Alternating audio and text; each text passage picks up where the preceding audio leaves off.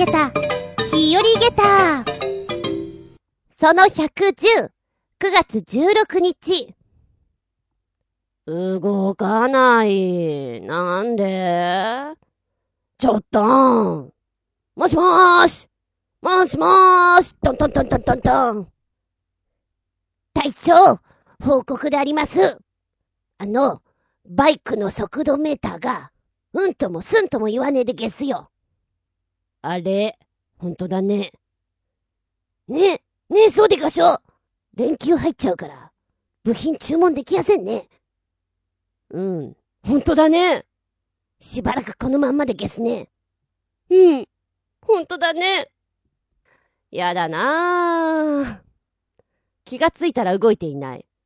さっきまで動いてたよ。ねえ。どうしたの？なんで機嫌損ねちゃったかな？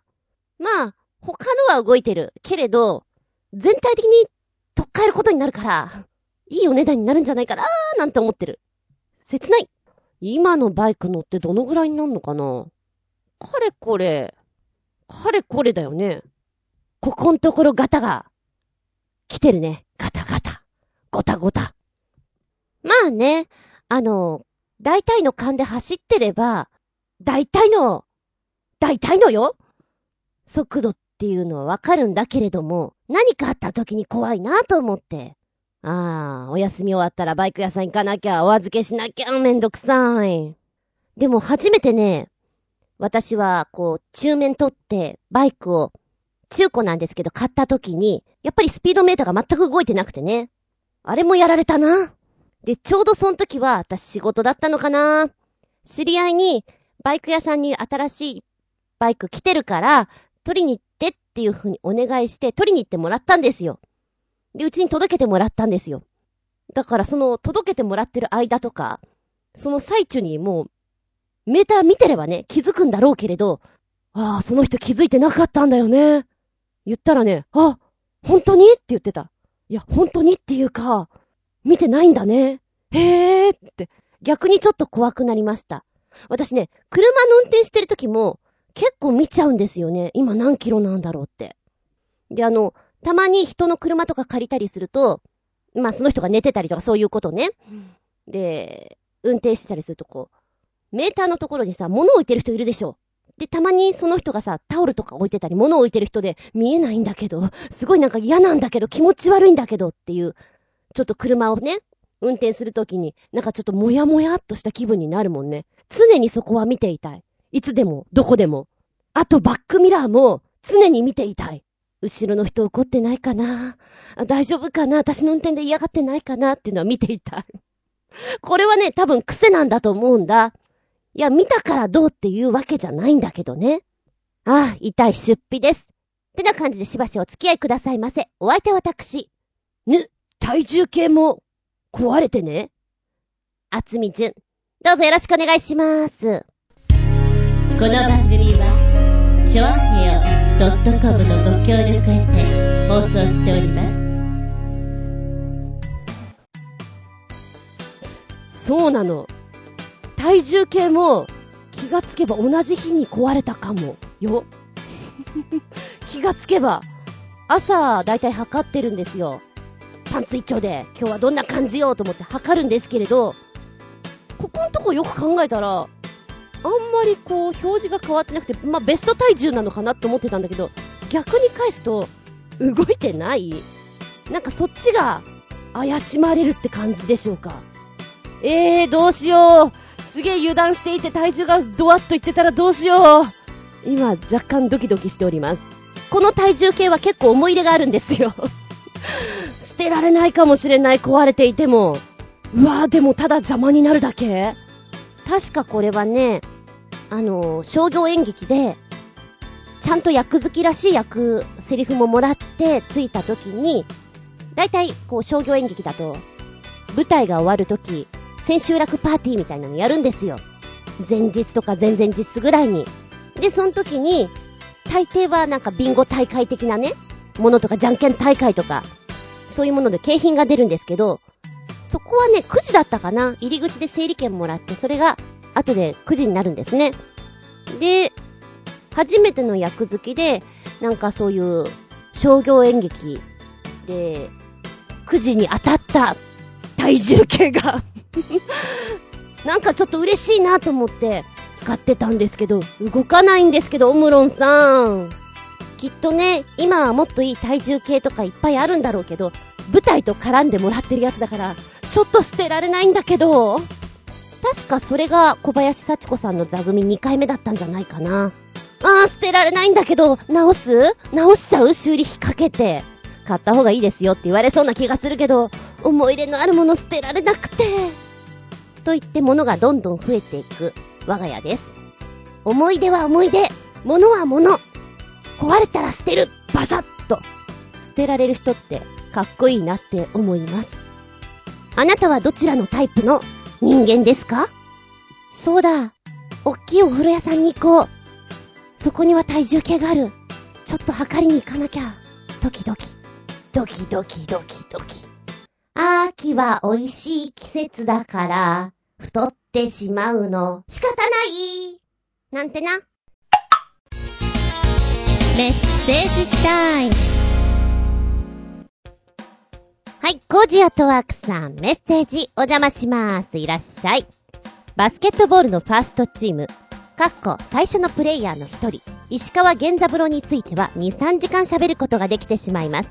実は前回、ずんこさんが検索した情報の出所のほとんどが私で、趣味の一環として研究していました。実は専用のホームページもあります。ペタッとつけてくれたよ、ホームページ。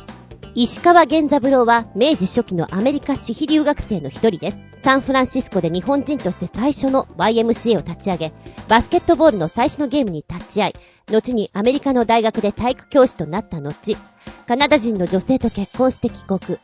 三井物産に入社して、当時の最先端エネルギー部門であるイギリス石炭化に勤務。後にドイツのハンブルグ支社総支配人になるも、第一次世界大戦の勃発により抑留され、解放後はシベリア鉄道経由で単身帰国。この際に、カナダ人の妻と娘とは生き別れになり、生涯会うことができませんでした。帰国後は、ラジオ会社を立ち上げ、東京放送、かっこ、後の NHK の創設理事の一人となっています。なかなかドラマチックな経歴ですよね。調査していた当時は、サンフランシスコやニューヨークの図書館に問い合わせたり、様々な研究者の方にお世話になりながら、ついに息子さんを探し当て、お話を聞くこともできたのですが、ホームページの一般公開の途中でやめているのは、著作権の壁が越えられないからです。関係者の即記録なども手に入れているのですが、関わった人たちの消息がわからないので、転載や引用の許可が取れず、著作権が切れるのを待って、あと10年くらいしたら続けようかなと思っています。すごいね。前になんか明治の頃のね、調べるのが好きですっていうの書いてあったから、あ、なるほど、それでかってちょっとリンクしたところがあります。ホームページ見させてもらいましたけど、見やすい。わかりやすいです、本当に。もう、ドラマティックな経歴そのものじゃないですか。映画だとかになりそうなお話の方ですよね。でもやっぱりちょっとお気の毒なのは、娘さんや、ね、奥さんに会えなかったっていうのがすごく気の毒だなと思います。教えてくれたホームページの中で、お写真ありますので、お顔を見ることができますよ。1892年卒業クラスっていうので、なんかいいね。こういうのがちゃんと見れるとさ、やっぱお顔がわかると嬉しくないですか？絵よりもやっぱり写真だなって思うんだよね。調べるのとか大変だったでしょう。あ、でもきっとそれは楽しみながらやってるからね。うん。で、なんかやっぱり読んでるとさ、えー、バスケットボールってそういう風に行くんだっていうのがちょっと面白いんだよね。一番最初の構成はラクロスを参考にしていたから、9人制で行われていたとか、ゴールには当初箱を使う予定だったんだけど、管理人が代わりに桃のカゴを持ってきてね、で、このカゴを10フィートの位置に打ち付けて使ったとか。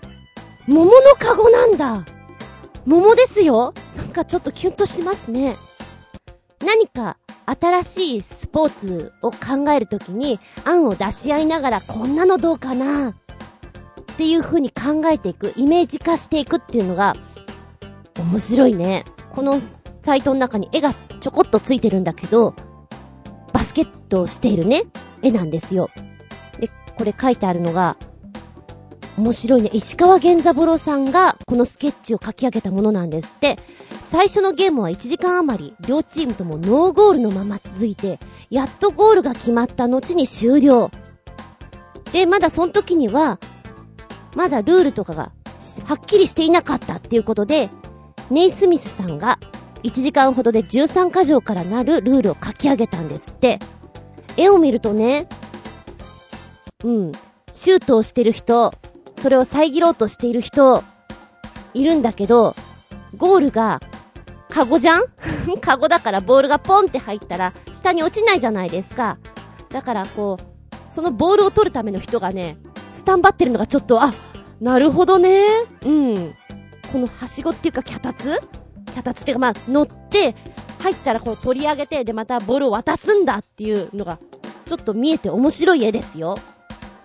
いやー、これ、ちょっと映画化、ドラマ化してほしいです。なんかね、今、浮かんだもん。やっぱり、一番最初は、現代からスタートかな。現代の、この、バスケの試合からダムダムダムって、こう、ダムダムっていうな、ドリブルしてるところからスタートぐらいでナレーションが入り、ちょっと過去の自分とリンクさせながら、お話が進んでくみたいな、いいドラマ、映画になると思うな、これな。だってなんかもうやってることはすごいじゃないですか。ぜひこれは映像化してほしいな出して。なんだこのアピール。いいと思うなわーお。これを調べたっていうのはなかなかお見事、ブラボーです。好きじゃないとできないね。でも、その好きが伝わってくるサイトだなって思います。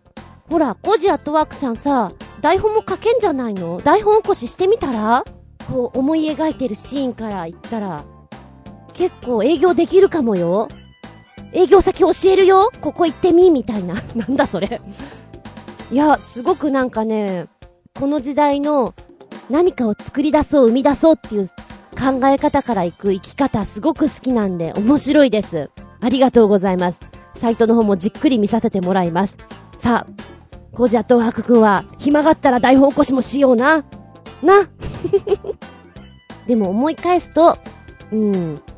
明治大正のそういう風になんかものを成し遂げた人たちっていっぱいいるけれども、本になったり映像化されないっていうのはやっぱりこう、あるんだろうね。追い続けられない何か原因が。で、はっきりわからないからできないっていうパターンのものが多いのかもしれない。やはり同じ時期かな。えー、っと、手品を初めてやった人っていう、小極祭天一さんとか、天勝さんとか、あの辺の生き方も素晴らしく面白いなと思うので、もっと映像化されてもいいのになって思うんだけど、されてないみたいなんですよね。やればいいのに。追い続けるの大変なんだろうな。やっぱり海外とかに行っちゃうと、ちょっと大変なのかも。すごいね、コージャットワークくんは。いや、ブラボー、ブラボーでした。ありがとうございます。びっくりたまげたげた。5つ。気分盛り上げた。げた5つ。かなはい、続いて、こちら。では続いては、超新星ひなチョコヨッピーくんからメッセージ。オワコンラジオのずんこさん、こんにちは。さて、私もオワコンリスナーなので、やる気もないが投稿は続ける、迷惑このえないパープリン野郎ってことが自慢なんだよね。さて、誰が見てもびっくり仰天するであろう、すごーく、うず高く、荷物を積んだ、ファミリーカーです。引っ越しするのかもしれないが、トンネルとか歩道橋などに引っかかりそうだし、第一、走行中に崩れたら、どないすんねんって感じです。かっこ笑い。そうそう、オワコンリスナーだったらもう、肩の力抜いてね、適当にお尻かきながら鼻ほじりながら聞いててちょうだいレベルですよ。いや、でもね、いつも思う、ネタを送り続ける力ってすごいよねって。え、一体一日どのぐらいパソコンの前に、いらっしゃるのか？ものを調べるのが好きなのかもしれないね。あ、これもこれも。って、ほら、他にも送ってるっていうじゃないですか。いや、そりゃすごいなって思う。えー、おいらだったらどうかな、ものを調べたり、多分1時間ぐらいで飽きが来るんじゃないかな。ものを書いたりするのは問題ないと思うけど、調べるのはね、眠くなるんだよね。YouTube とかも見てても多分1時間ぐらいだと思うんだよね。いや、だからお見事だなって思います。ありがとうございます。まあまあ、だから、気楽にね、ゆるりと、ごゆるりとお願いしますよ。んで、送ってくれたこのファミリーカーだけど、1分半ぐらいの動画になってます。で、パッと見たときに、おー、すげえ曲芸師だ雑技団だって思ったね。うん、中国雑技団が、自転車の上に 乗って、そこにこう人がね、いっぱい乗ってんだけど、バランスをとってクジャクみたいに、わっってなってるワンシーン思い浮かべたね。このファミリーカーの上が何を積んでんのかなとりあえず一番上は、椅子じゃないかなと思うんだけど、そこに人が乗ってて欲しかったね。統立して欲しかった。曲がる時なんかのこの、バランスの悪さがね、おーおーおって思う。逆に面白い。で、遭遇した時の街の人の表情だよね。口があんぐり開いちゃって。あんでまー。で、まあ、この車が給油してるところにね、もう出てるんだけど、で、ファミリーが出てきて、ワンコはいるわ、子供はいるわ。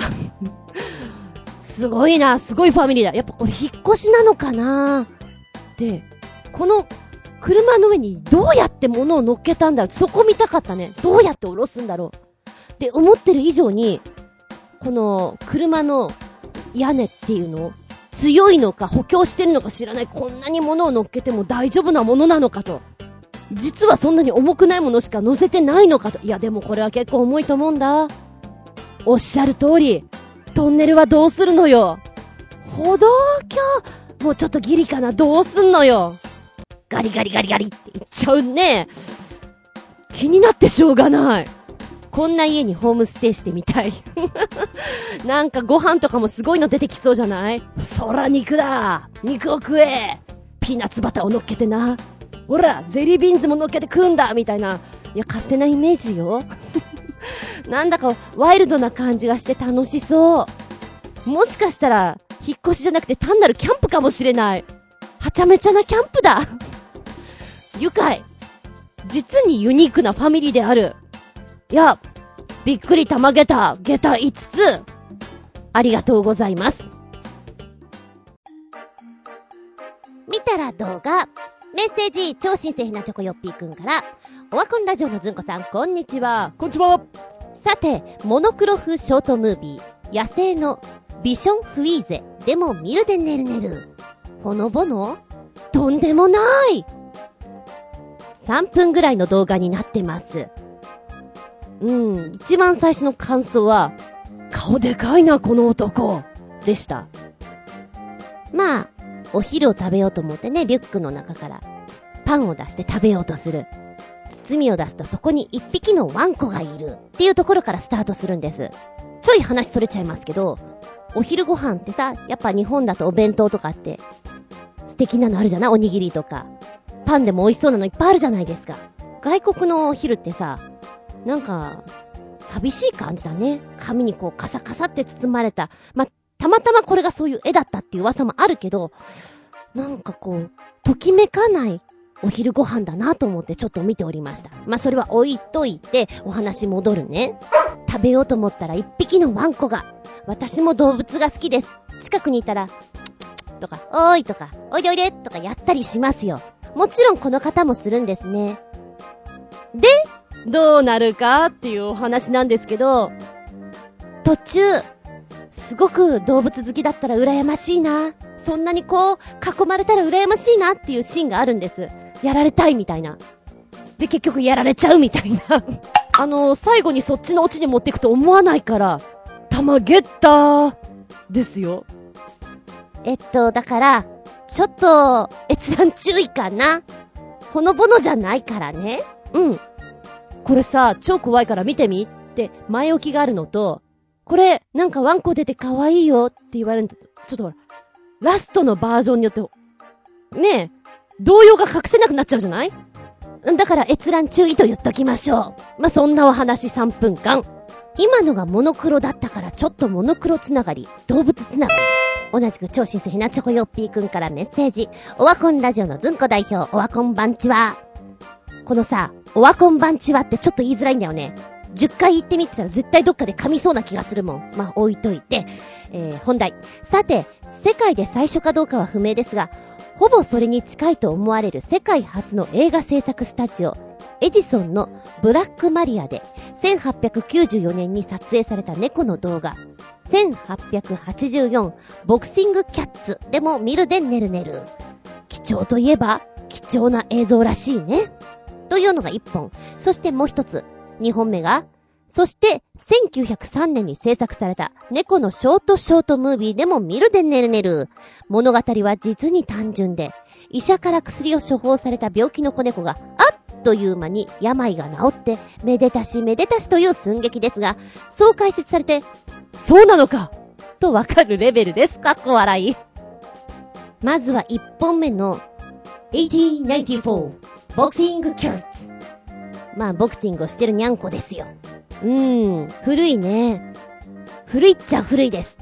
ただ、私は非常に、あの、あらを探してしまう汚い大人だ。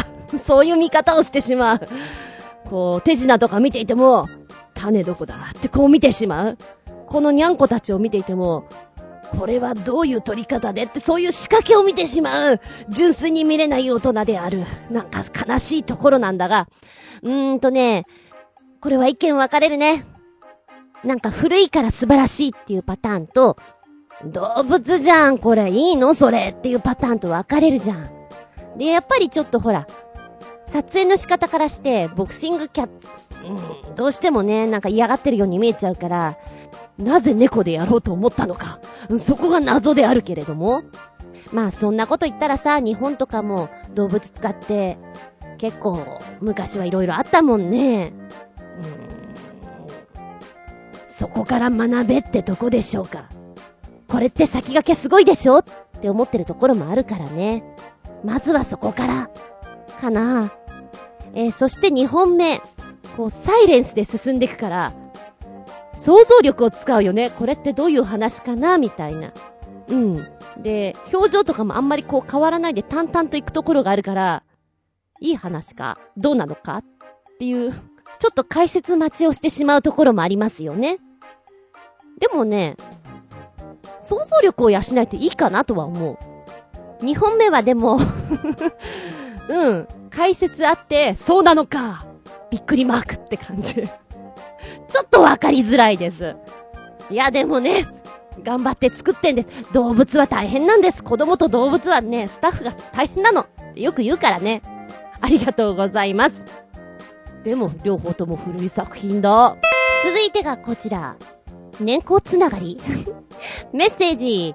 オワコンラジオ代表格のずんこさん、オワコンバンチーは、さて、場面設定がめちゃくちゃだが、なぜか、タンスの引き出しから靴下を奪おうとする、ハイテク武装した小人窃盗団と、それを防ごうとする、2匹の子猫たちによる靴下攻防戦を描いたショートムービーでも見るでんねるねる。2分ちょいだったかな。これ、すごく好き。すごく、こう、シリーズ化してほしいなって思うぐらい、気に入りました。あの、小人窃盗団の設定がちょっと面白いね。だって登場シーンが扉の下からこう転がるように入ってくるじゃないですか。もうほんとスパイのような。なんだこれみたいな。真っ黒いじゃんで、こう、顔がさ、ちょっと目がでかいから、あれなんか虫をイメージしてんのかなと思ったの。飲みとか、なんかそういった類の、靴下に穴を開けるような、そういうやつをハイテク化して出してんのかなと思ったんだけど、そうではなさそうで、また狙ってんのが靴下っていうのがなんかバカっぽくていいね、かわいいね。なんだか車だか、ヘリみたいなものとかも使ってるハイテクな軍団と、で、ポーンと靴下を投げた先に、キャリーバッグがあるんですよね。で、一人が、はっいるここにいるぞお前らちょっと逃げないとっていう仕草をする。そうするとにゃんこ登場ですよ。このにゃんこたちは生き生きとして楽しいな。で、この 窃盗団たちを追い詰めたり、ぺちゃってやったりするところが、いやー、そうだよね。そういう顔つきになるよねっていうのが、よくできてる。面白いです。もちろん逃げていく奴らもいます。いいよ、これすっごくなんかね、楽しい。一番最初、なんかアリエッティとかってこんな感じかな？なあ、なんかこう人間の世界とかそうやって見えるんだ。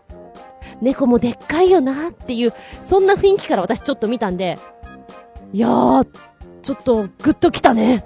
えーこれにはね、メイキング映像もつけてくれるので、二つ見ると、あ、こうやって撮ってるんだ。やっぱおもちゃとかね、あと2匹がコロコロ、こう遊びながら転がってるシーン、ジャンプしたりシーンとかを、あ、なるほど、映像をここで半分消してあげて、ね、入れてあげてるんだっていう風に見るとちょっと面白い。この猫たちの表情が本当にいいよ。かわいいね。いやー、すごく楽しめた映像です。気分盛り上げた。私だけ。下駄5つです。ありがとうございます。あなたも見たらどうか？メッセージクス。超新星ヘナチョコヨッピーくんからメッセージ。オワコンラジオのずんこさん、こんにちは。さて、私もオワコンリスナーなので、やる気もないがトークは続ける。迷惑この上ないパープニーやろってことが自慢なんだよね。さて、なんだかよくわからんが、世界一大きなタイヤの自転車らしいよ。バランス、悪すぎだろ？かっこ笑い。どうでは無理だな。つうことです。こちらの動画は3分ぐらいなんですけれども、でっかー冗談かと思うぐらいでかいタイヤです。えーと、直径160とか170とかあるんじゃないですか？道路に、このバイクを出すまでに30秒ぐらいかかってるから。もうなんか、本当に重そうですもん。で、車道に出してから、乗り込みまして、ペダルをギューギューって漕いでくんだけど、本当に重いんだろうね。ゆーっくり、ゆっくり進んでいく様は、これは、徒歩だったらちょっと頑張れば抜けるんじゃんっていう感じの速度ですね。ただ、見た目がもうモンスターなんで、モンスターバイクなんで、結構皆さん振り返ってご覧になってらっしゃいますし、お店から、ヘイとか言って声をかけちゃうようなシーンとか手振っちゃうようなシーンもありますね。それが楽しいのかなと思う。まあ、見晴らしはいいだろうな。ただ、これは結構な筋トレですよ。ジムに行くような感じだと思います。こう、足腰を鍛える。で、2分55秒ぐらいのところかな。ペダルを漕ぐのピタッとやめて、あーって、すごいため息をつかれるんですよ。あー、そうだろう。しんどいだろうな。ふふんって思いながら見ちゃいます。でもね、このバイクの雰囲気がね、うーん、アニメとかに出てくる、面白いキャラクターの人、サブキャラの人が乗ってる乗り物みたいで、なかなかインパクトは大ですよ。そうですね。ユニークな自転車のある遊園地とかアトラクションに行ってほしいですね。あったら乗りたい。ありがとうございます。カロリー消費、カロリー消費。キーコラ、キーコラ。タイヤつながりでもう一丁超新鮮なチョコヨッピーくんから、メッセージオワコンラジオのずんこさん、こんにちは。さて、私もオワコンリスナーなので、やる気もないが投稿は続ける。迷惑この上ないパープにやろうってことが自慢なんだよね。さて、何かの撮影なんだろうが、自転車のタイヤに火をつけて走り続ける映像です。熱そうだな。ポチッと押すと、YouTube に飛んでく。タイトルが、Pyromaniac on Wheels。まあ、訳すと、車輪の放火魔とか、そんな意味合いなんだけど、1分ぐらいですね。えー、お見事に火がもわっといって、あっちち、あっち、ヒロミ号が頭の中で流れます。こちらはですね、ロードレーサータイプの自転車を作ってる会社が、こういうことやったら話題になるんじゃない？ね、口コミで広がるんじゃない？うちの会社っていうことで始めたらしい。自転車のタイヤに火をつけて走ってみようのコーナーです。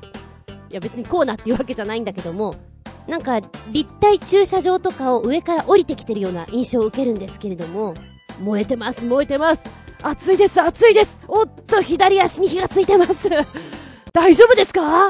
ね、大丈夫ですか？えー、っと、乗ってらっしゃるの、ディアブロさんって方なのかな？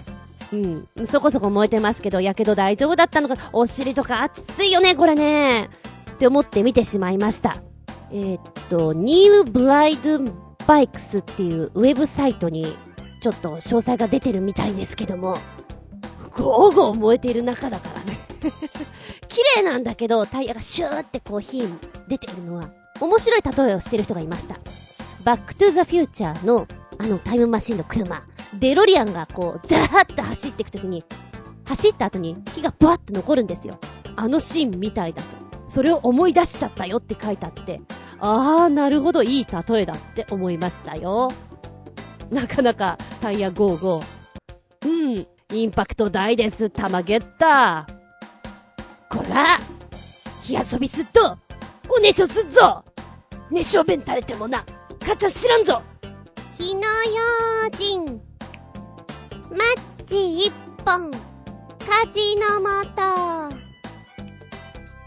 火の用心、火の用心だってば。バイクつながりでもう一丁。超新鮮なチョコヨッピーくんから3連チャン。オワコンラジオのずんこさん、こんにちは。さて、私もオワコンリスナーなのでやる気もないが、投稿は続ける。迷惑この上ないパープリン野郎ってことが自慢なんだよね。さて、インドネシアからの映像らしいですが、なんかとっても斬新で見たことないような改造を施した3人乗り、スクーターでも見るでねるねる。3人乗り。バーン、どんなの？見たー !34 秒の動画です。どれ？ね、どれがそうなのって思いながら見ちゃうんだけど、車が、こう、いろんなバイクを撮っているところからスタートなんですけども、スッとこうカメラが横向いた時にいたバイクがや、やるなお前な。そうか。っていうか、お前バイクか？っていうツッコミを入れたくなるのと同時に、バカだな愛くるしいおバカさんだなって思えるシートが、取っ払っちゃった感じかな？ねえ。その分そこに人が乗りましたよっていう感じで、運転をするときに、しゃがみ込んだ。うんチングスタイルって言うんですか？一人ハンドル持って、うんチングスタイル。もう一人その後ろに連なって、さらにもう一人入って、三人乗ってます。うわぁ、変なバイクってか、これバイク？バイクっていうか、ソリみたいな？感じ。うんと、下のコメント見たら、ベスパ改造してるらしいよ、みたいなこと書いてあって。あー、なるほどね。うん。曲がるときはやっぱりこうみんなで体倒してくんだろうね。右カーブよいしょ左カーブよいしょみたいな。ボブスレー。なんだろうか。違う競技をやってるような感覚にもなりつつ、でもこう、地面にさ、スレスレなとこで走ってるじゃん。ちょっと速さの感覚がさ、車とか、それから通常のバイクとは違ったとこのスレスレ感でいるから怖いんじゃないかなって思う。うん。雨降った時とか最悪だよね。泥びっしゃびしゃだよね。まあ、それもそれで面白いのかなびしゃびしゃ、あははは、みたいな感じで。いや、ちょっとね、やるなぁ。でもバカゲッターって感じで面白くなっちゃいました。ありがとうございます。ドロンコ祭りだわっしょいってなもんですよ。わんぱくなのはいいじゃないか。そう、これぐらいわんぱくにな。ありがとうございます。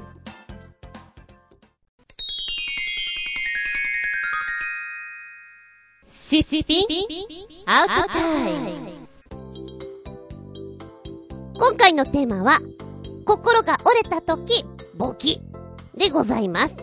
ご存知の通り私は、すっとこどっこい、おっぺけぺーなので、まあ、物を忘れる、壊す、落とす、なんていうのはしょっちゅうでございます。もうそんなことじゃそんなに驚かないよ。骨折なんかしてらんないよ。っていう感じなんですけども、根が真面目な人ほど、失敗をあんまりしない人ほど、些細なことで、心がポキッと折れてしまう。そんな話を聞いて、面白いなと思ったの。この間、ご飯を食べましょうっていう風に話をしていたんですけども、その人は一番最初に言っていた日、これがね、予約がいっぱいだったんで、じゃあ次週にしましょうっていう連絡はしてたんですよ。だけども、心の中で、最初の日時だと思っちゃったんでしょうね。言っちゃったみたいで。あのー、もう着きましたけど、っていうメールが来て あれ？この人言っちゃったなと思って、どういう風に教えてあげた方がいいかな？来、えっと、ど、どこにですか？やんわりと。あれ今日ですよね？みたいな。いや、えーっと、来週ですね。あの、ちょっとメール入れさせてもらったんですけど、来週ですよはっっていうメールが来て、結構折れてたみたいです。ポキッと。通常だったらさ、別にこう予定がなくなったからって、その辺でフラフラしてね、お買い物でもしたり、ご飯でも食べたりとかして帰ってくればいいじゃない？私なんかそんなのしょっちゅうですよ。だけど、あまりにもショックだったらしくて、どこにも寄らずそのまま帰ってきたという話。なんだろう、重要なものってさ、絶対忘れちゃいけないから、メモに書いたり、カレンダーに書いたり、結構いろんなことをしたりして、インプットしてるんですけど、些細なこと。まあこれは忘れてもそんなにどうでもいいや。その真ん中ぐらいだよね。ま約束事だけど、まなんとかなるレベルっていうのは結構さらっと忘れたりして、ねえ、恥ずかしい思いとかすることはあるんじゃないの？私だけ？でもそんなことじゃ折れないよ。そうね、それを忘れてて思うのは、ちょっち恥ずかしいなっていうぐらい。なんか軽いとこでの心が折れるっていうのは日常にね、結構転がってそうですけれど、例えば買ったものが、ちょっと糸がほつれていたとか、なんか許せる範囲なんだけど、あー、なんかちょっとショックだな。軽くポキンみたいなのはあるかもしれない。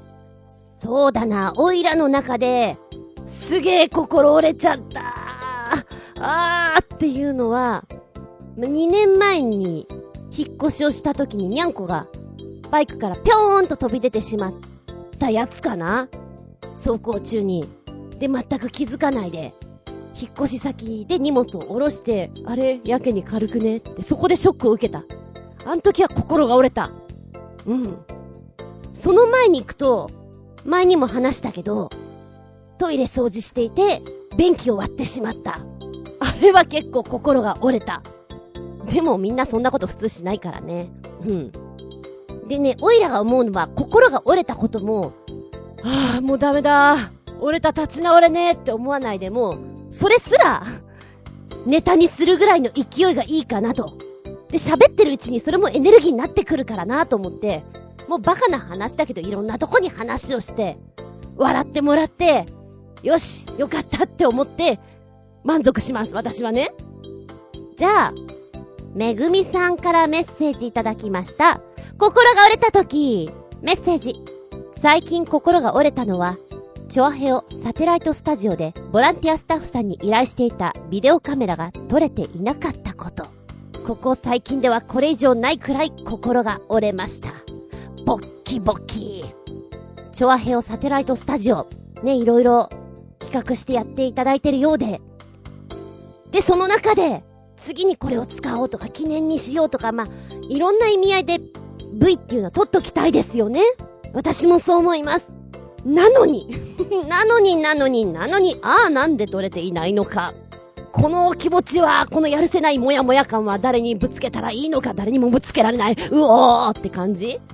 なんかこれが身内だったら、ちょっとね、ドカンと言って、スッキリはできるかもしれないけど、ボランティアさんだと、ね、お手伝いしてもらってる手前もあるし、なんか、こう、憤りの、こう、何、ど、もうもうどこにぶつけたらいいかわからないけど、もうなん、なんだろう、もうへなへなへなへなって感じ。わかるわ。なんかね、勝手にそっから自分で、そうね、ここから A プラン、B プランってもしかしたら C プランにも繋がるかなっていう、ちょっとだけ、なんか先が見えていたりすると余計、ボッキボキだよね。うん。取れてない時はショックなんだな。わかる。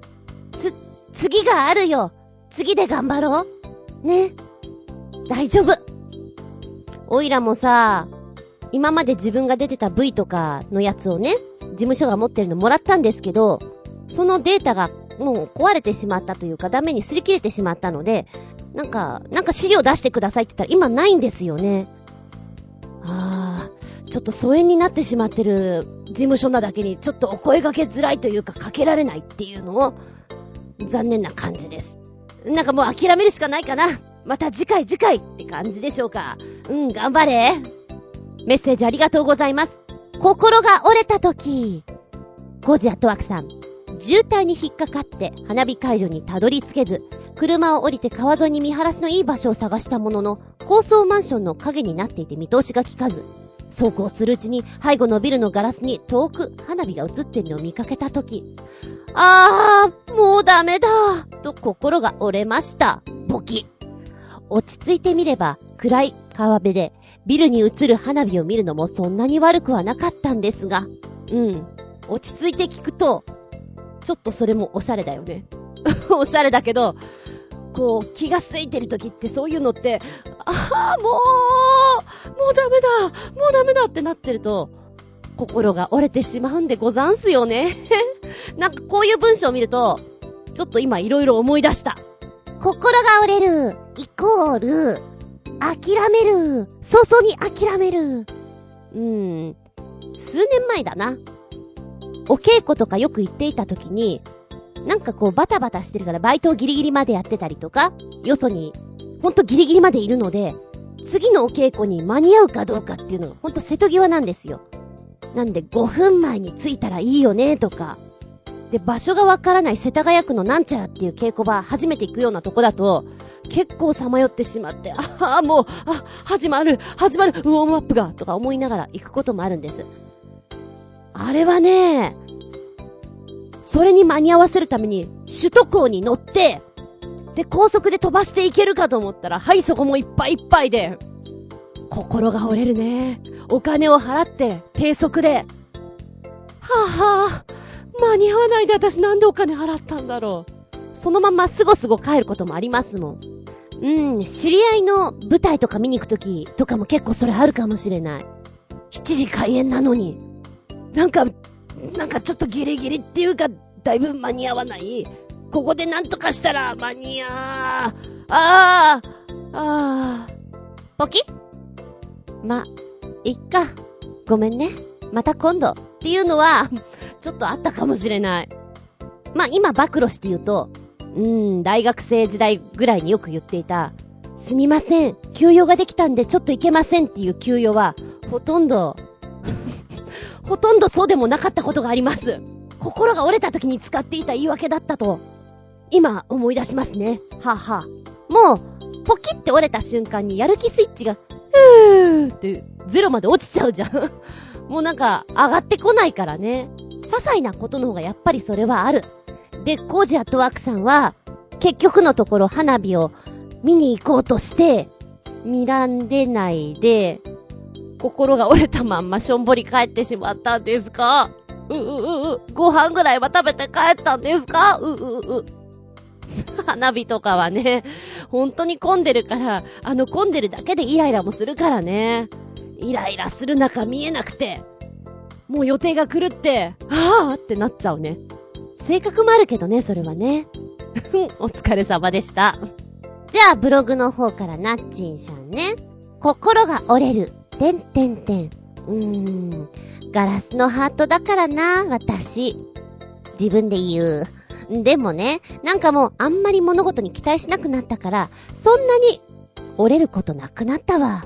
うん、でも、今ちょっと心折れてるかも。オークションで落札した本が手違いでうちに違う家のが届いて、かっこ、うちのはその人の家にある。私は相手が困るだろうと出品者様にご連絡して、その方のお宅に送ったの。それなのに、相手の方は出品者様がご連絡してもなしのつぶて。なんか、世の中いい人ばかりじゃないんだなぁと、改めて思ったわ。けど、もうちょっと待ってみようと、出品者様に言ってるんだ。信じる者は救われる、かな。また、心が折れたりして、がっかり。ありがとうございます。あ、これ、地味に嫌かも。うーん。そうね。ガラスのハートっていうのはまず受けました。ガラスのハート。脆いの私。優しくしてね えっ、と、物事に期待しなくなったっていうのは、あ、大人の人がよく言うやつだな、とは思う。銀座のママはよく言ってた。何かやってもらおうとか期待しちゃうから、その反動でショック大きいじゃんっていうのは。でも、人に期待しなければ自分で頑張ろうと思えるし、なんとかなるもんだよ、とも言ってた。ああ、なるほどね。今なんかこれを読んでてそれを思い出しましたね。そっか、オークションで落札した本が手違いで行っちゃったか。ナッチンさんは優しい人なんだな。これで、なんかの、ね、待ってたらもしかしたら、連絡来るかもしれないとか送ってくれるかもとか思っている、ね、いい人だ。私もともとちょっとね、喧嘩っ早いのかもしれないです。裁判でーすっていうなんかの アメリカ人じゃないけど、ちょっとじゃあことを大きくしてやりましょうかっていう気分になっちゃうもん。メラメラメラっと。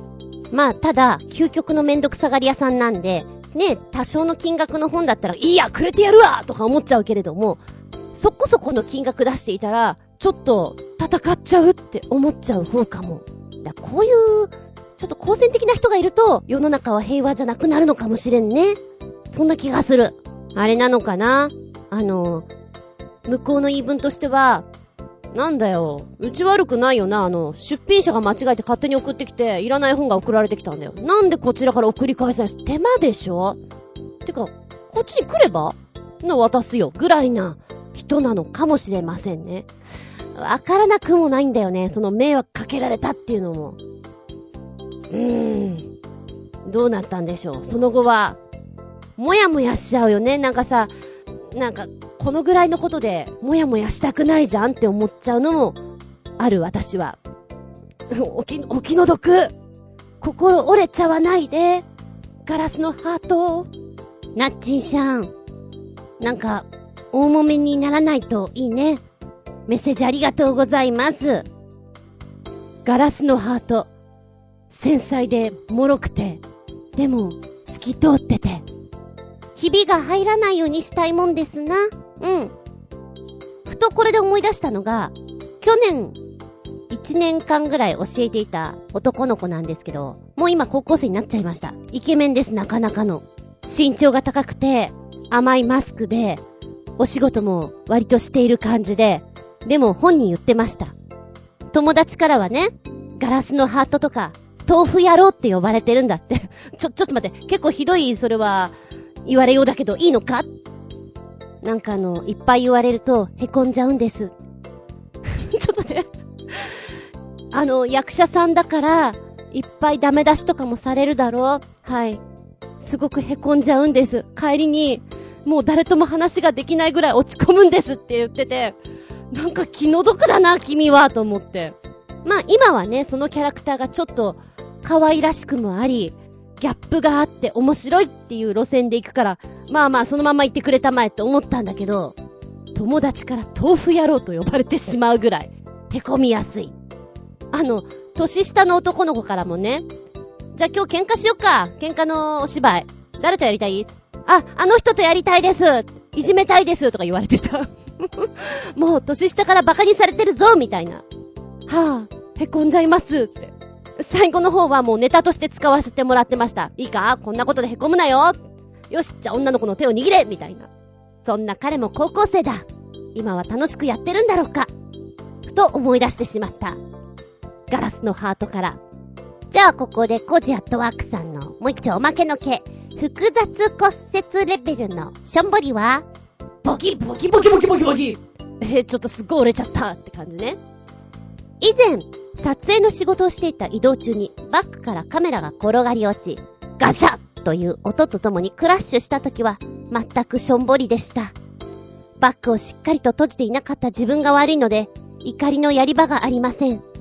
次に予定していた夕日と夜景の撮影はキャンセルするしかなく、ロケハンが無駄になったこと、修理代が高くつくことと、数週間は一番いいカメラが使えなることなど、考えるだけで次々に心の関節が外れる思いでした。うまいな。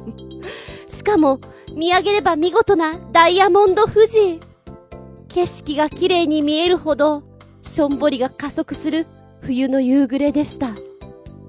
とっても綺麗な文章です。いいな、全くしょんぼりでしたっていう言い方も、ちょっと可愛らしいね。ちょっと使いたい。どっかで使いたい。先生全くしょんぼりだな、みたいな。流行らせよう、私の中で。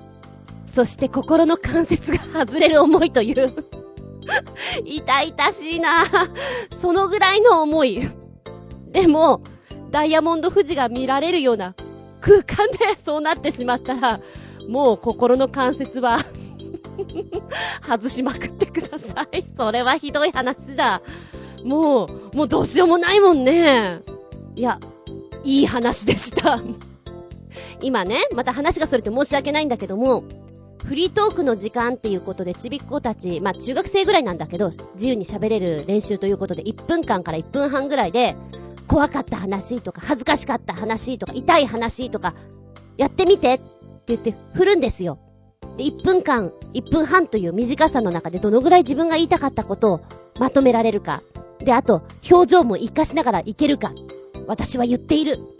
人の失敗談ってさ、聞いてたらすっげえ楽しいじゃんなんか、申し訳ないんだけど笑っちゃうじゃんそのぐらいしなよって。この文章だよね なんか読んでて、申し訳ないんだけど、もう空間が頭の中に浮かぶんですよ。そんな表情も浮かぶわけです。ああ、あの、表情も。いやー、うまいなこういう風に喋れと、言わなきゃだな。ありがとうございます。ちょっと私も勉強になりました。ちなみに、直すのにおいくら万円かかっちゃったんですか？痛いよ痛いよそんなに集団で出てかないでよ心の叫びでした。えー、ちょっとこれプリントアウトして、来週中学生に読んでもらうよ。これだっつって。いい？ダメって言ってもやっちゃうかもよ。いい？そうだね。なんか、心が折れるっていうのは、ほぼほぼ、もう、自分にさ、自分が悪いんだよ。だけど、だけどどうしたらいいのさ？っていうのも結構あったりして、しょんぼりっていうのもあるからね。とってもわかりやすかったです。ふっとさっきね、心が折れそうになった私もいました。パソコンがいきなりダウンえ何その前触れもなくダウンしちゃったの？保存も何もかけてないのになんで？なんでよ？ちょっと苛立ちとともに。ああ、もう立ち直れないかも。また次週本編、本編かななんて思っていたら、今復旧したんですよ。データも残ってて、よかったよふと思い出した。よく考えたら私忘れてるだけで、パソコン関係で心が折れるような思いは結構してるな。うん。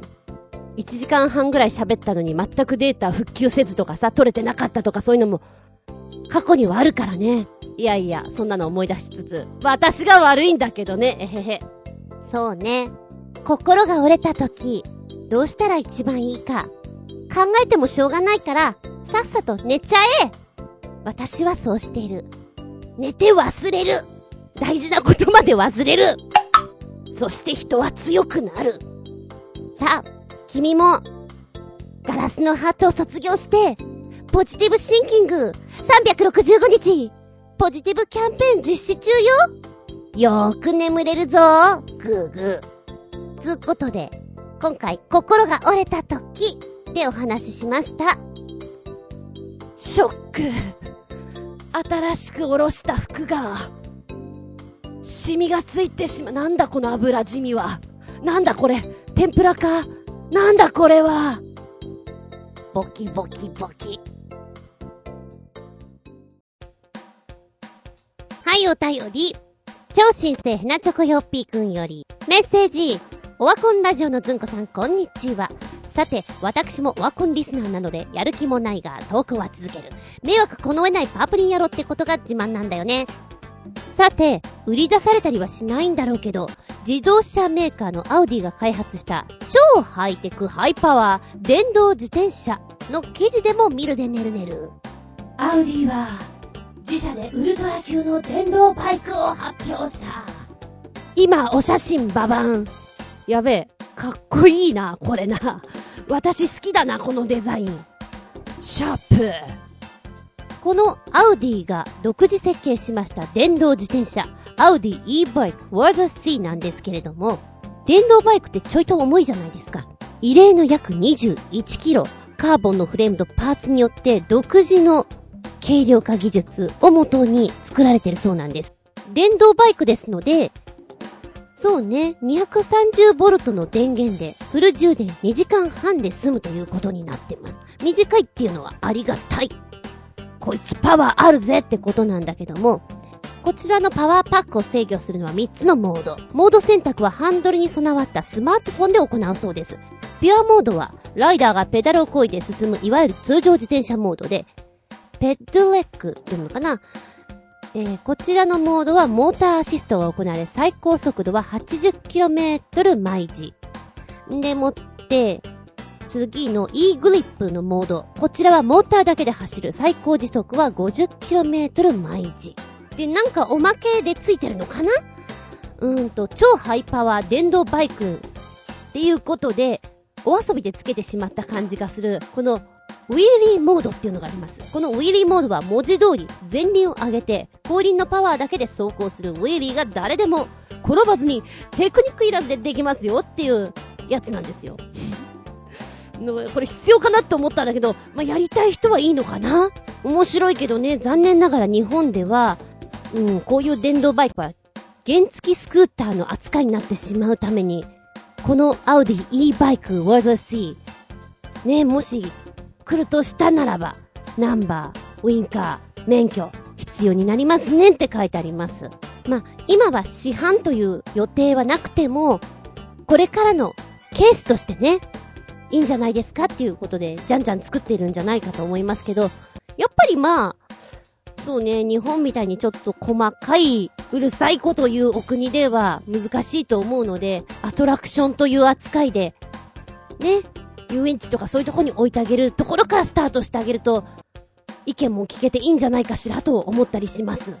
そうそう、セグウェイとかもさ、面白いのにな、あれも普通に乗れればいいのになと思ったけど、やっぱり日本だと行動じゃ NG じゃないですか。どういうとこでやるのかなと思ったら今はゴルフ場とか、やっぱり遊園地とかでアトラクションの一つとして使われてるみたいだけども、規模の大きいテーマパークとか、そういうとこの警備員さんが足代わりとして使ってたりしますよね。あ、なるほど、そういう風に使うことができる。つうことは、大学とか、ちょっと広めで移動が多いところ、ああ、そういうのもありだよね。徐々にそういうとこで使われるんだね。っていうのを、ちょっと思ってみてね。こいつらもいつかは来るかもよ。そういう場面で、お見かけするかもって思ったりしてみました。ウィリーでもちょっと楽しそう。あ、下の方に動画がついてます。軽やかに走ってる姿。うん。確かにちょっとウィリーしたくなるかもね。ありがとうございます。もう一丁。超新鮮なチョコヨッピーくんから2連チャンメッセージ。オワコンラジオ代表格のズンコさん、オワコン番地は。家の猫の首にカメラをぶら下げて、外では何をしてるのかな？と映ってる映像を確かめてみたら、的な？映像、的な爆笑ワイルド動画です。うん。見た、見た、見た最初にさ、すっごいでっぷりしたにゃんこがいて、こう首にカメラをつけてるところが見て、あ、そっか、これで動くんだ、かわいいなと思って見ております。猫の目線。でも、ちょっとカメラの上のところにさ、髭が見えてんの。なんて可愛いんでしょうと思って見ていて、あ、お花にじゃれてるわ、とか思いながら見てたら、表変。表変っていうか、あの、猫被るのやめましたってこう本性が出てくるところから可愛いね。悪い子だ。結構悪いことやってるぞ。カツアゲだってしちゃいます。武器も使っちゃうんですみたいなね。あ、こう来るかなっていう狙いが定まるとちょっと面白い。お店に行ったら何買うのかな？なんか猫缶とかなのかなと思ったらそんな甘っちょろもの買いません？買うんだったらこれです。バーン。それから遊びに行くとしたらこんなところです。ババーン。酒は強いです、バババーン。そうだな、これアニメとかにして声を当てるんだったら、こう、飼い主さんの前では可愛い、ミャーンっていう甲高い声で、で、心の中の本音の声は関西弁のおっさんの声がいいね。で、時たまこう飼い主さんにも、にゃーんっていうつもりが本音の、なんやねんっていうような声が出ちゃうみたいなところがあったら面白いかなと思って、あの、見ておりました。でっぷりした猫で、可愛いです、この子。うん、猫目線で見れるのはちょっち面白いね。こういうカメラちょっとつけてみたいなって思いますもん。ありがとうございます。気分盛り上げた元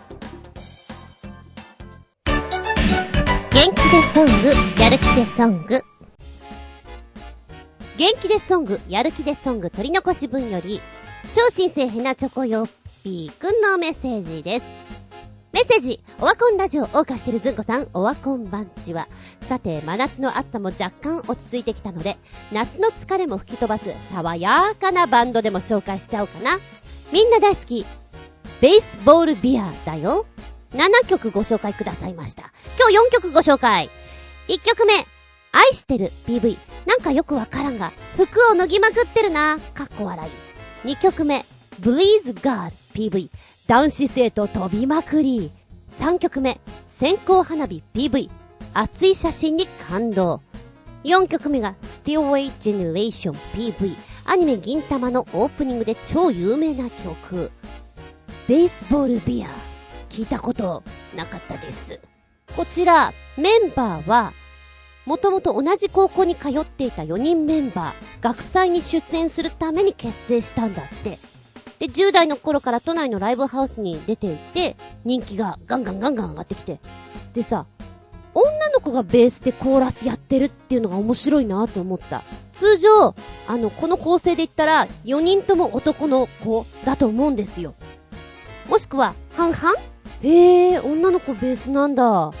でね、この愛してる PV 見たときに、コーラスがすごく光ってるなと思った。いいなと思ったね。で、この女の子のしおりちゃんだけが1個年下なんだって。ほー、そうなんですか。コーナー的には元気でソングなんだけど、めちゃくちゃこの PV 気になるから。人が服を脱いでく様ってなんでこんなに気になるんだろう。でさ、一人だけ女の子いるじゃん？この PV 服をみんな脱ぎまくってくのよ。どうすんの？え、どうすんの？違う意味でハラハラドキドキ目が離せないっていうの？歌はいい。でも、脱いでるのがすごくおばちゃん気になるのっていう PV でした。うんとね、ちょうど3分半ぐらいのところかな。愛してるのところ、ちょっとコーラスも入りつつでアップになってくるところがあるんだけど、いいなって思う。です。この曲好きです。えー、っと、次の2曲目のブリーズガール。飛んで、飛んで、飛んで、飛んで。すごい飛んでて楽しそう。ちょっと前にさ、こうトリック写真じゃないけれども、こう、カメハメハのポーズをしながら、飛ばされてるような写真撮るの流行ったじゃん。ああいうのとか、巨人が人間を食べるかのように、写真を撮るみたいなのがあったよね。なんかそれちょっと思い出しましたね。あ、今、今すっごくどうでもいいんだけど、ラピュタのムスカさんのセリフを思い出しました。はっはっは、人がまるでゴミのようだな。なんかそんなのあったよね。あの、すげえ飛んでるシーンがあるの。ちょっとそれを思い出しました。どんだけリンクしてるんだって感じなんだけども。うんとね、思わず私は PV 見すぎてしまって歌詞が入ってこなかったんだけど、歌詞を単品で見ると、ちょっと面白いよ。あ、こんなこと言ってたんだ、みたいな。うんと、サビになればなるほど人が飛んでく感じが面白いです。で、女の子がすごく可愛い。お人形さんみたいな顔してます。爽やかな曲だね、これ。3曲目の線香花火。しっとりときますね。で、こう、画面の中に、もう本当に学生さんとかの、今の思いが、メッセージでどんどん出てくるんですよ。写真とともに。それがね、なんか、青春っていいなって感じ？私ももっとそういう実感をちゃんと大切に学校で過ごしてればよかったな、バイトとかばっかりしないでさ、友達となんかやってみればよかったなってちょっと思ってしまうぐらい。バスケなり、野球なり、テニスなり、やればよかったなって、ちょっとしみじみと思いました。メッセージの中に結構さ、十何年間やっていたバレエをやめます、受験のために、好きなことができるように頑張るんですとか、これからが不安だけども、ちょっと浪人生活頑張ってみたいと思って気合入れますとか、ちょっと自分の中でさ、励まそうというところもあったりするんですよ。で、人生の、こう、分かれ道をどうしたらいいんだろうって迷うような中で、選んだ道は正しかったのかなでも、自分は選んだからこれで頑張るよ。また友達と一緒に楽しみたいと思ってるんだよ、みたいなメッセージがね、どんどん出てきて、ぐっと熱くなるね。で、一番最後に出てくるのが、好きなことには全力で、君の瞳に、魂を、っていうメッセージが出てくるんですよ。好きなことには全力で。いい言葉だ。若い時だからこそ、突っ走ってほしいなと思う。うん、そのぐらいのエネルギッシュさで行ってほしい。線香花火。いや、これね、なんか色々考えさせられた。曲もいいしね。この PV 見ていて全体的に伝わってくるメッセージ性がほんと強いなと思ったね。悔いがないようにね、一瞬一瞬頑張ってこうぜっていう気分になった。4曲目は出だしからさ、見させてくれるじゃんで、なんか、どんどんどんどん引き込んでくれるようなイントロがいいよね。うん。これぞ、さっきの曲とは違う、エネルギーチャージ元気でソングって感じがする。なんかさっきの3曲目は、心の中っていうか体の中からふわっとこう温めてくれて、よし、行こうじゃないかって思わせるんだけど、これはダイレクトに太陽のようなエネルギーっていうのかな。サンサンサンサン頑張ろうっていう気になる。うん。そして、コーラスの入ったとこのサビの部分がすごく好き。いいね、これ好きだね。走りたくなる。走るの嫌いだけど そんな気分にさせてくれるよ。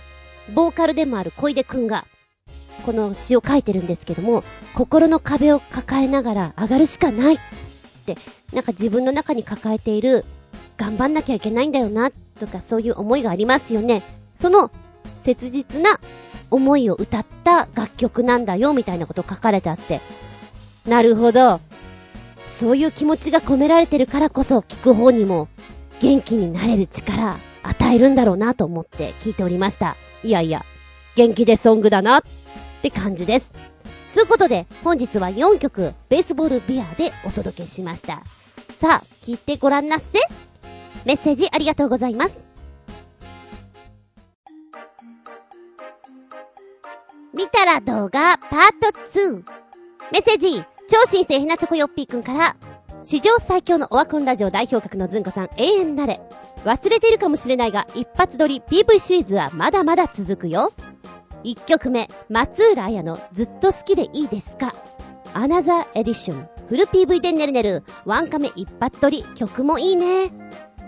で、おまけとしてこの曲の本バージョン PV って、アナザーバージョンの方が断然いいじゃん、かっこ笑い。ドアップのワンカメ一発撮り。2曲目、綾香のみんな空の下 PV。実際に歌いながらのワンカメ一発撮り。そして3曲目、木村カエラのリンガディンドンフル PV。とってもカラフルなワンカメ一発撮り。4曲目、福原美穂のライジングハートフル PV。コカ・コーラの CM ソング。ペプシが飲みたくなったよかっこ笑い。5曲目、本日のメインだよメインディッシュってやつだな。世界の終わりの炎と森のカーニバルフル PV。このバンド、賛否両論が激しいようだけど、この曲と PV は素晴らしいね。ワンカメ一発撮り。次回に続く。まずは松浦綾。なんだ？大人びたな、あややが。最近見てなかったからこんなの、ちょっとびっくりしたな。そういえば CM でずいぶん大人っぽいジャズ風とかも歌ってたもんね。おうおう、そうだった。でもこれはなんか、白いワンピースに、切なそうに歌ってるのが、もう大人っていう感じで、あややって気軽に言っちゃいけないような気がする。松浦あやさんですねっていう。まあ、タイトル通り、ずっと好きでいいですか？だから、永遠の片思い。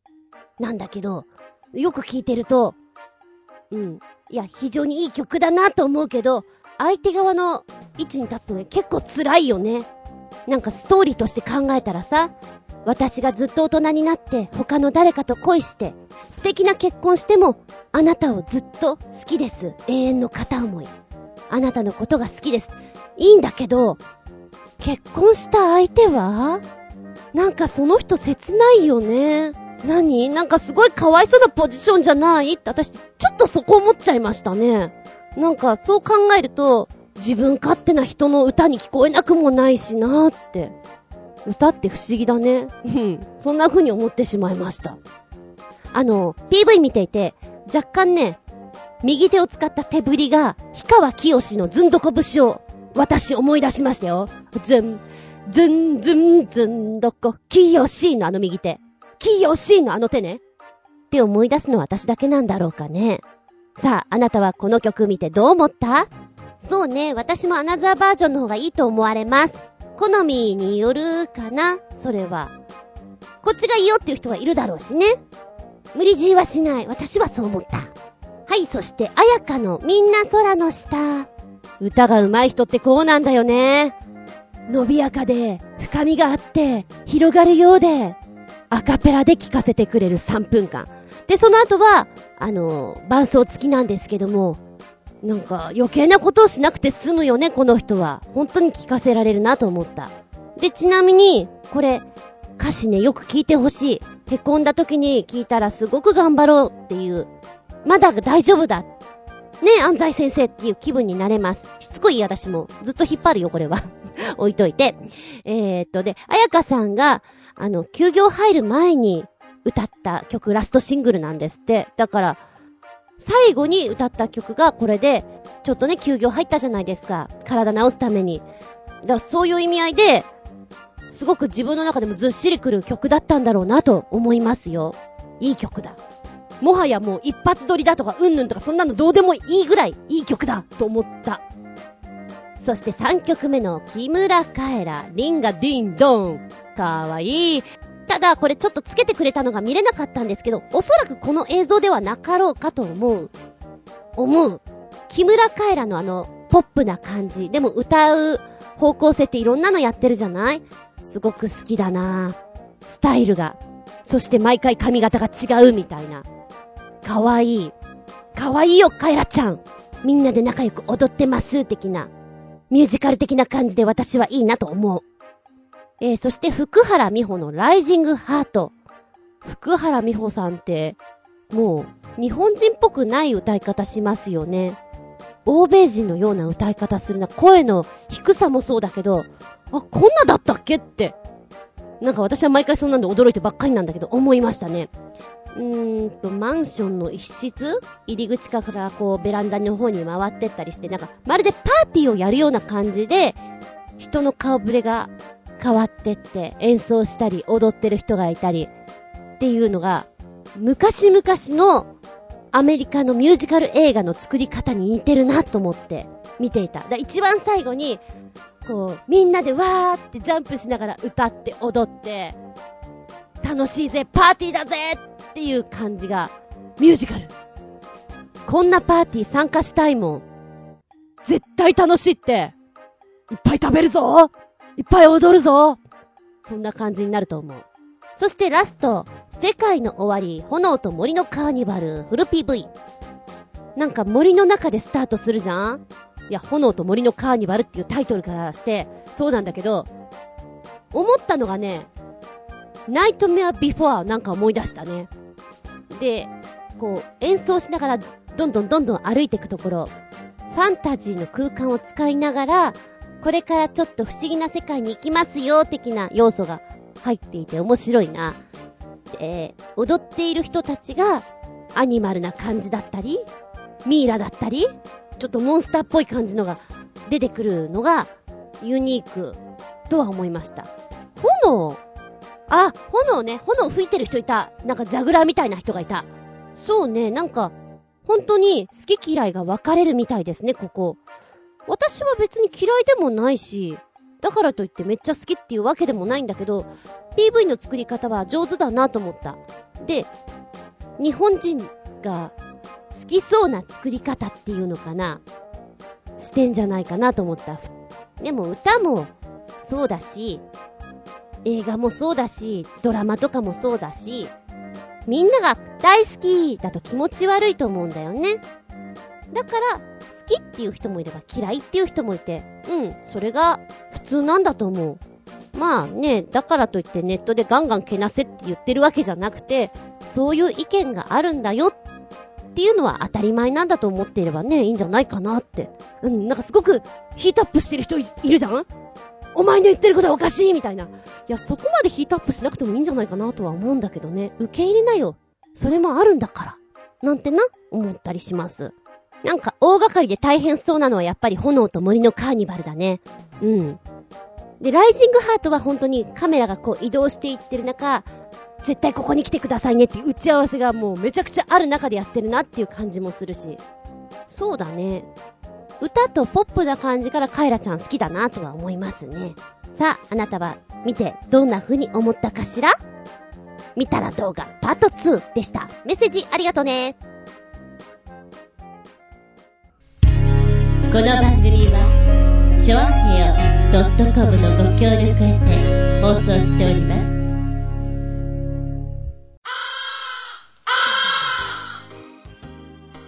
はい、今日も長々とお付き合いありがとうございます。次回は、9月30日、下駄111でお聞きいただけたらと思います。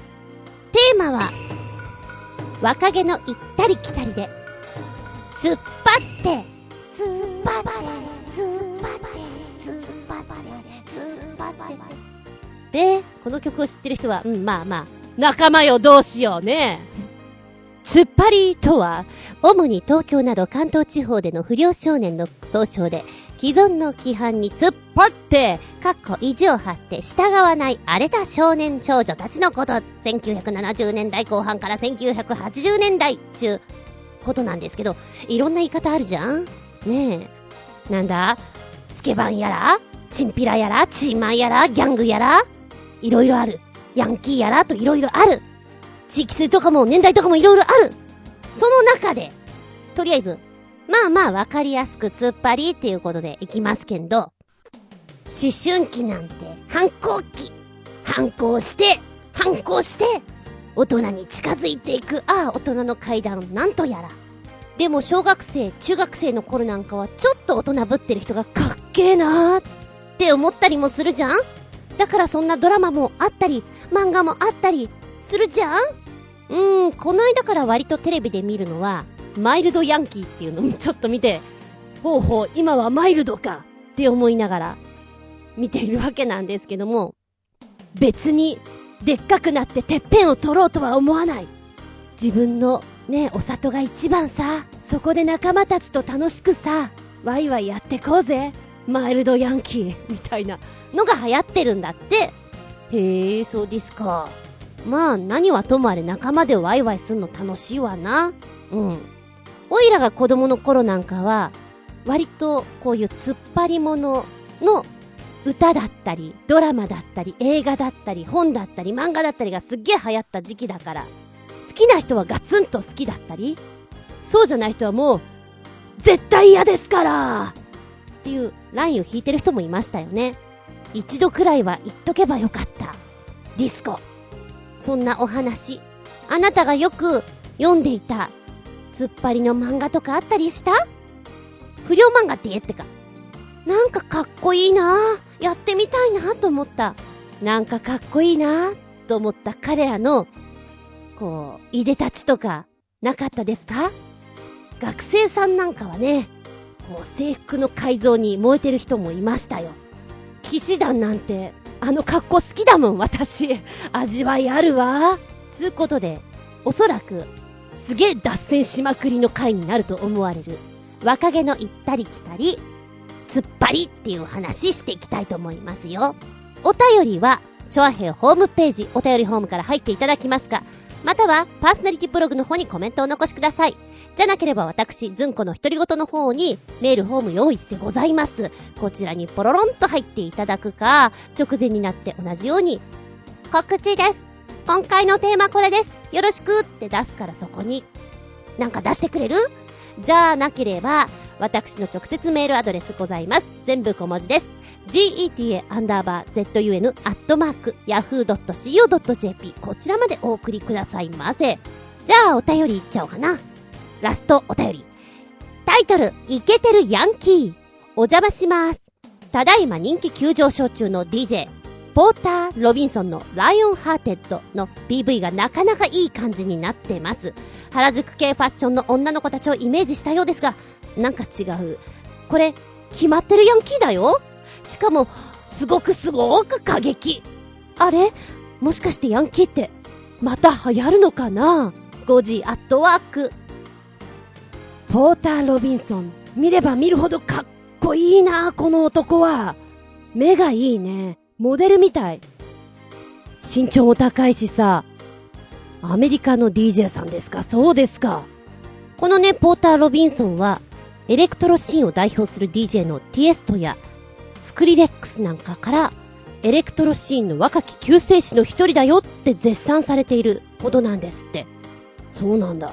2012年にリリースしたシングルラングエッジで、iTunes UK ダンスチャート、ビートポート総合チャート、BBC レディオファーストシングルチャートで3冠達成。さらにイギリスの人気クラブ DJ 雑誌の DJ Mag の表紙を飾っているなんかでも、もう本当に今注目されてるアーティストさんなんですね。で、そんな彼が、そんな彼が今回作った PV なんですけども、原宿ファッションをフューチャーした。でもなんか我々から見ると、うん、うん、うん、うん、なんか、アニ、アニ、アニメ好きだろ。なあ。これどっから持ってきたっていう、ちょっとツッコミをちょいちょい入れたくなってしまう感じはあります。よくできてると思うけどね。原宿ファッション風？かな？うん。でも、こんな武器、ジャリジャリさせてないよ。チェーンぐるぐるしてないよ。なんだろう、可愛い女の子がこんなに武器をいっぱい持ってると、何があったんだって思っちゃうね。なんかその想像させる余地が面白いなと思って見ておりましたけども。いやいやいや、なかなか面白い PV に上がってます。で、これを見ていて、あー、突っ張りね、昔のスケバンとかってそうそう、こんなね、鎖とか振り回してる印象だよね。で、なんかあの、スケバンはカッターとかこう、指の間に挟んでんでしょ？とか、もじゃもじゃなんだよね、髪型は？とか、カバンの中に鉄板入れてんでしょ？とか、なんかそんなのをふと思い出して、よしじゃあ面白いから次回テーマは突っ張り!って思ってそっから突っ張りなんだけどね。うん。いやいや、面白かったです、これ。うん、でもこれを見ていてやっぱり外人さんとかが可愛い日本の女の子のあのファッション原宿系ファッションっていうのに、あ、こういうところに良さを見出すのかなって思ってた。ふわっとした服装。なんだけども、手に持ってんのは、あれだったりこれだったり。で、目つきはキッとしていたりして、そのギャップが面白かったです。うん、この CD ちょっと借りたいなと思った。ありがとうございます。そうそう、このプロジェクションマッピングの要素をいっぱい出しているのが、今時だね。ゲームのような、アニメのようなこの世界観を味わってくれたまえ。えー、一番最後そうなっちゃうんだっていうオチです。あなたはどの女の子が好き？私ね、パツキンの女の子好きですよ。あの子可愛い。なんだろう。一番最後、そんな武器持っちゃうんだそれって海坊主さんがよく持ってるやつだよねそれ持っちゃうんだドッカーンです。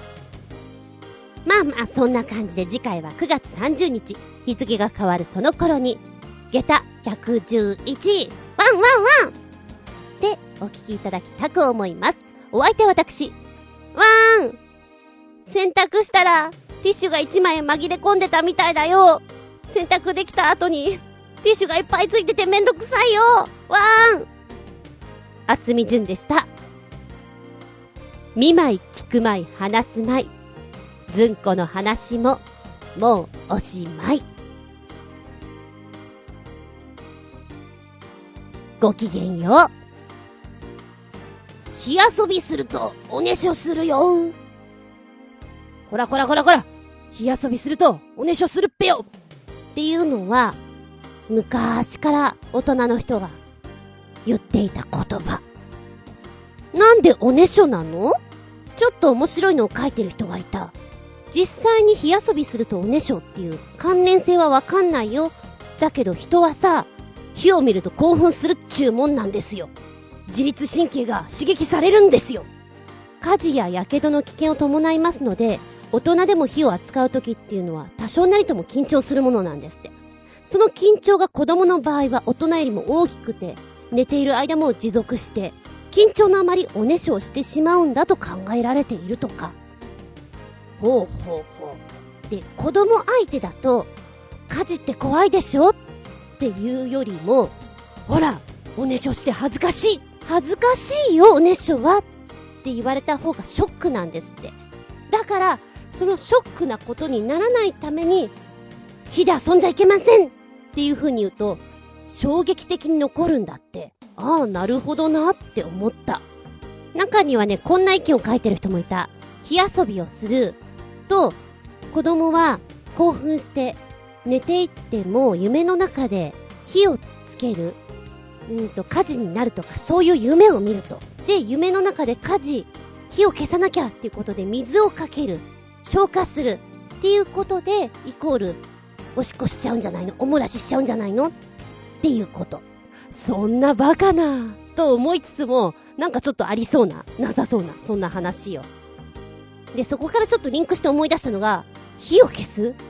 小便小僧ってなんかちょっとリンクで思い出しちゃったんだけどさ、小便小僧っていうとベルギー、ブリュッセルにあるんですよね。小便小僧の大元の子が。で、私のうろ覚えの話の中では、いくつかの説があるということで覚えてるのが、この男の子が自分のね、国にこう、敵国の兵隊さんがいっぱいやってくるようになって、で、それがすごく嫌だったんでしょう。兵隊さんに向かっておしっこジャーかけて、出てけおいらの国から出てけってやったのが、後々に、あ、あの子はなんて勇気があるんだ素晴らしいっていうことで像を作りましょうってなったのが一つのパターン。えー、二つ目が、うんと、確か敵国の奴らが、ブリュッセルに、この街中に火をつけたと。で、この男の子は、消さなきゃって言ってとっさにあるものって言ったら、おしっこっていうことでおしっこをかけたことが、後で称えられた。とか。三つ目はダイナマイトが爆発しそうな時にとっさの判断で、おしっことそのダイナマイトの火を消した。なんて勇気のある少年だっていうことで、それを称えて、像を作ろうではないかっていう、三つの説があるって聞いたことあるんですよ。雑学の本でね、ああ、んなのあったよな、小便小僧あったあったって思って今ネットでパーッと見てたら、あ、出てた。もうちょっと詳しく出てた。この男の子の名前は、ジュリアン君。えー、ジュリアン君、14世紀に実在した方で、どうも有力説は、爆弾の導火線を、おしっこで消し止めた。彼の偉業を称えましょうということで、像を建てたということらしいです。もともとは1377年に、ブリュッセルにこの像が作られたんですけども、その時には、おしっこは出てなかったそうです。で、1619年に、いやいやいや、この小僧からはおしっこを出させようで、本当の姿を見せようじゃないかっていうことで、おしっこを出すようにしたのが1619年なんだ。ちなみに、この小便小僧のお衣装っていうのがあるらしくて、これが726着もあるそうですよ。ペコちゃんの衣装みたいだね。ペコちゃん時たまパッと見るとさ、あ、着物着てる。あ、ちょっとなんか、ワンピース着てんだ。ふーんとか、ちょっと思う時がある。ね、それに似てるのかしらって思いながら、微笑ましく、こう、ブリュッセルの街中に佇んでいるというか、おしっこされてるんでしょうって思ってみました。え？何つながりって、そうそう、火遊びつながりよ。火遊びつながりから今、小便小僧に飛んだのね。ついてきて、みんな。うーん、私の最初の火遊びというか、やっちゃいけなかったのは、あれだな、下校当時に見つけた、マッチ。紙マッチを吸った時に火がボッとついて怖くて放り投げてしまったっていうのがあったな。友達2、3人といたかな。そのまま走って帰った記憶がある。危ない。あれが最初の怖かった。ドキドキした。おねしょしちゃうっていう瞬間。じゃあ、おねしょの記憶は？うーん、いくつかは覚えてない。けど、あやっちゃったって思ったんだろうね。どうしたのかっていうと、とっさにタオルか何か引いて、わからないようにした記憶がある。バレたかバレなかったかは全く覚えてないんだけど、とりあえずはそうした。えー、パジャマとかどうしたのかな？記憶にないんだよね。多分着替えてるんだよね。へえ、覚えてない。どうしたんだろう。皆さん覚えてますか？そういうの。私の素晴らしいデリート機能は、一切覚えてございません素晴らしいなんて話をしつつ、じゃあ、バイバイ。